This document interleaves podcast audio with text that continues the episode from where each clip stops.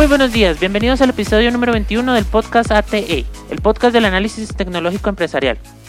Mi nombre es Alejandro Ortiz Vivas, soy ingeniero de sistemas y consultor de tecnología en la ciudad de Bogotá. Hoy es miércoles 16 de septiembre del 2015 y el tema del día de hoy es el producto mínimo viable. Este tema del día tiene que ver mucho con el que hablamos el día de ayer, que eran los prototipos.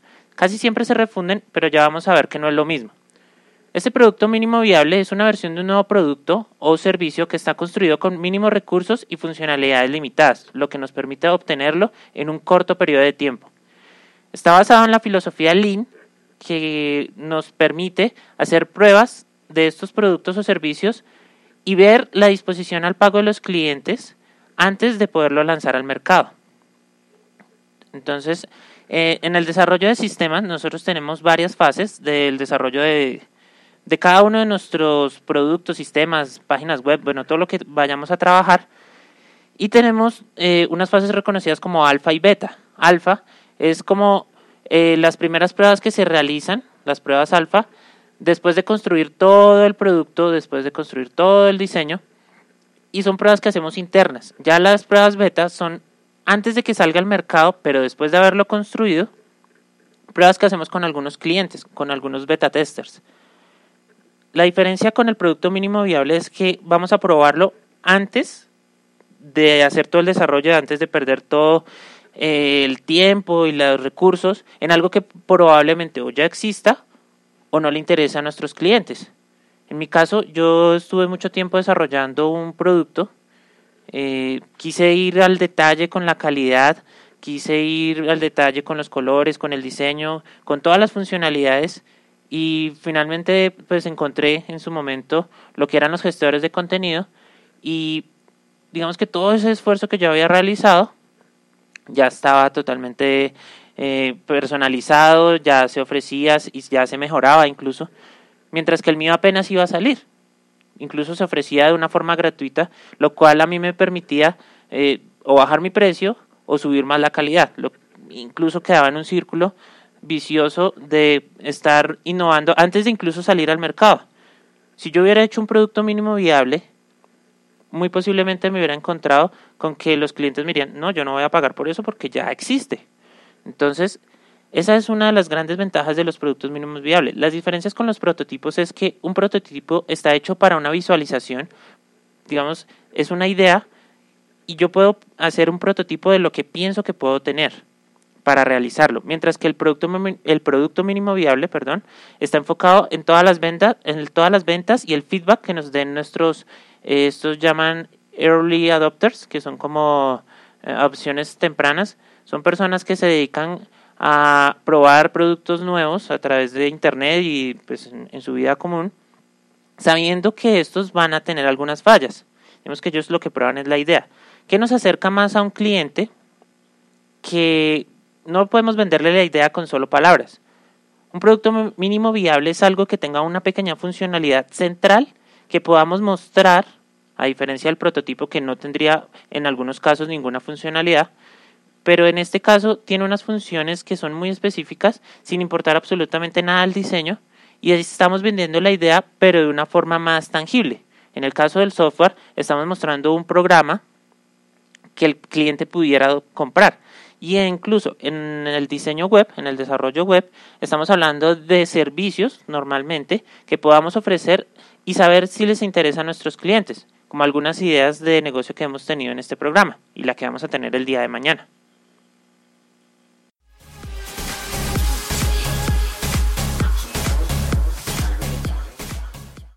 Si necesitas crear una página web para tu emprendimiento o negocio, ¿por qué no usar WordPress, que es uno de los gestores de contenido más potentes del mundo?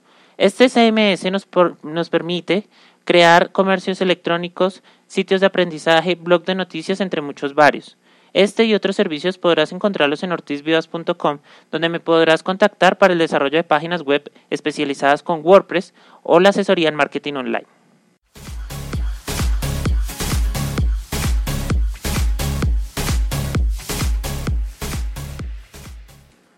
Vamos a continuar hablando del producto mínimo viable. Ahora vamos a hablar de las fases que debe tener un desarrollo para un producto mínimo viable, eh, por ejemplo, de una startup que vaya a ofrecer algún servicio o algún producto innovador.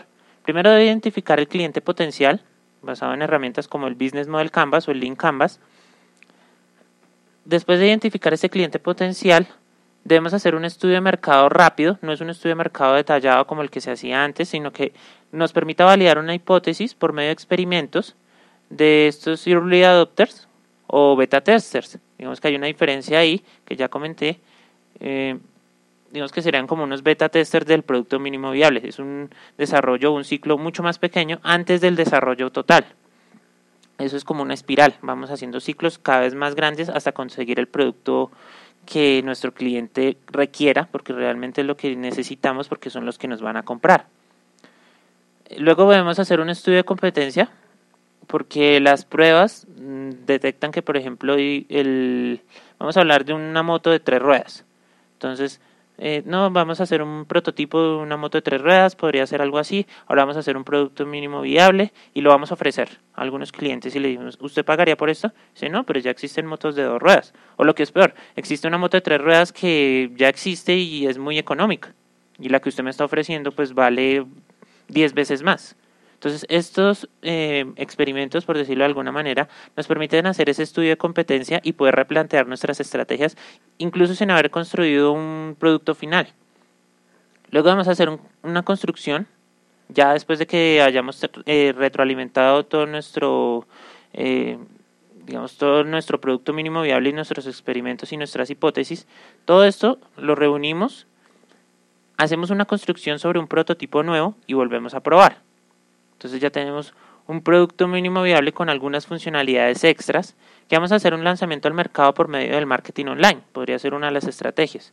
Tenemos que hacerlo de forma local. Podríamos, eh, si es un producto físico, sí podría ser más local. Pero si es un servicio web, generalmente se hace por marketing online. ¿Qué es lo más importante de todo esto? Que siempre tengamos unas métricas. Cada vez que hagamos un experimento, cualquier anotación, cualquier pregunta, cualquier encuesta que hagamos, eh, debemos tener una anotación de algunos resultados que esperemos obtener. Siempre debemos hacer cualquier anotación de métricas, por ejemplo, cuántos clientes compraron el producto sin haberlo tenido, que están interesados en comprarlo. Digamos que algunas de las, vamos a hablar de los tipos de productos mínimos viables, hay gente que los compra incluso antes de que los desarrollen totalmente. Esto nos permite tener un ciclo completo de aprendizaje de nuestro producto nuevo o nuestro servicio nuevo y podemos ir pivoteando de alguna manera este producto para que el cliente siempre le guste.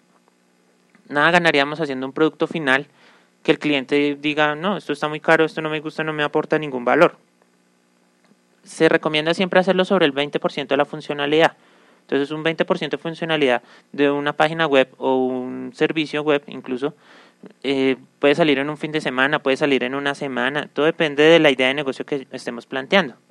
Todo está basado en, el análisis de plan de negocio.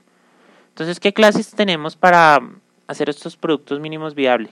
Tenemos una landing page, que es un, una estrategia de marketing donde tú envías a tu página, pero no tiene menús, no tiene ninguna, ningún otro distractor, sino que solamente tiene un CTA, un call to action, que es cómprame y ya.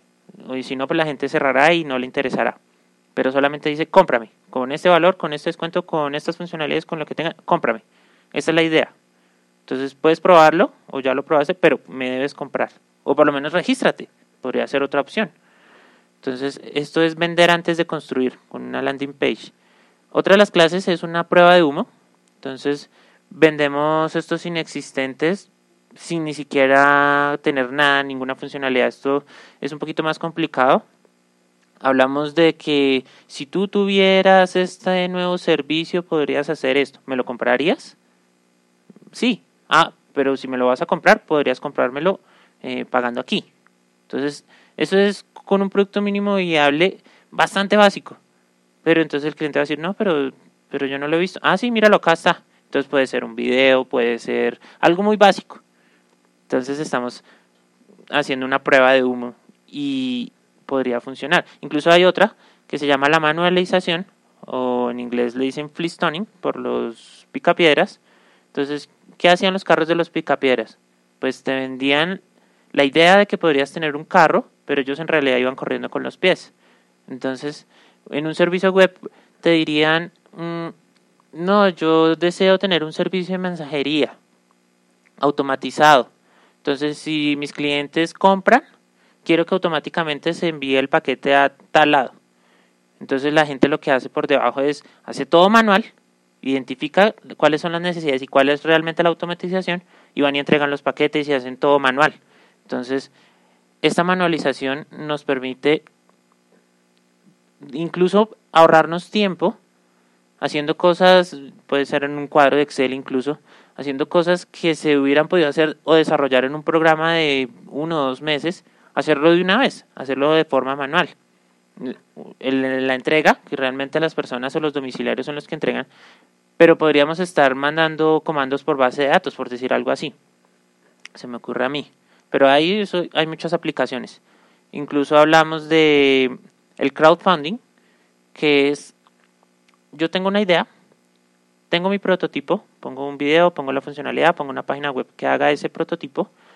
Obviamente va a tener algunos errores, algunas cosas, por eso siempre debemos ir por las funcionalidades más básicas, el registro, eh, la funcionalidad principal y qué ventajas les podrían dar a las personas para que compren antes de, que se construya. Entonces le vamos a decir, ah, pero ustedes nos van a ayudar a construirlo y como ya nos están comprando y nos están apoyando, casi como si fueran los socios, les vamos a dar un descuento del 50% que no van a obtener los primeros clientes.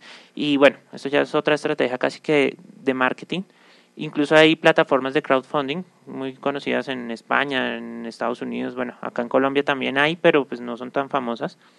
Pero lo importante que sepamos es, debemos hacer una versión 1.0, es decir, una versión inicial de todo, cualquier producto, cualquier servicio, sea de sistemas o tecnológico o no, y hacer interacciones rápidas, es decir, construimos, tratamos de vender, si nos dicen cuáles son las debilidades, las corregimos y eh, intentamos vender nuevamente, e intentamos vender, perdón, corregimos nuevamente, intentamos vender y de esta manera vamos haciendo mejoras hasta que va a llegar a ese producto mínimo viable que es el que sí se vende. Digamos que no puede haber un producto mínimo viable de algo que nunca se va a vender o que nos digan, no, eso no sirve.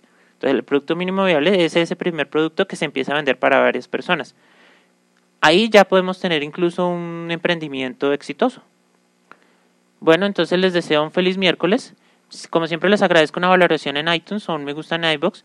Recuerda que si deseas contactarme puedes hacerlo en ortizvidas.com slash contacto y el día de mañana vamos a hablar sobre otra idea para emprender que es una panadería online.